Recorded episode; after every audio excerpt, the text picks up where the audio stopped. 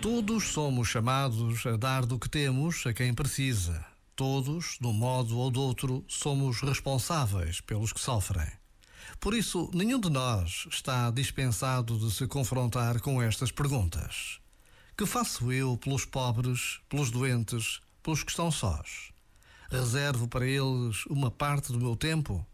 Chega até eles o meu amor?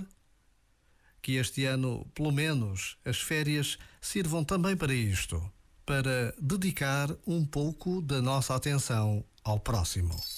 Este momento está disponível em podcast no site e na app.